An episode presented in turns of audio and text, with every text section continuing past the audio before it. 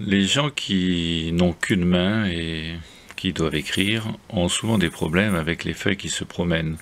Il est difficile d'écrire sur une feuille sans, qu'elle bouge ou alors ça vous fait tenir la main appuyée, ce qui gêne euh, énormément l'écriture. S'il s'agit d'une feuille de petit format pour la liste des courses, c'est pire. Là, ça bouge dans tous les sens et il est difficile d'écrire correctement. Le dispositif proposé, c'est un objet tout simple avec une plaque de plastique antidérapante lestée d'un petit bout de métal. Donc vous mettez cette plaque simplement en bordure de la feuille. Elle ne gêne absolument pas la visibilité de la feuille et votre feuille est maintenant calée et vous pouvez écrire beaucoup plus lisiblement et facilement, euh, y compris même euh, à la limite sans tenir la feuille.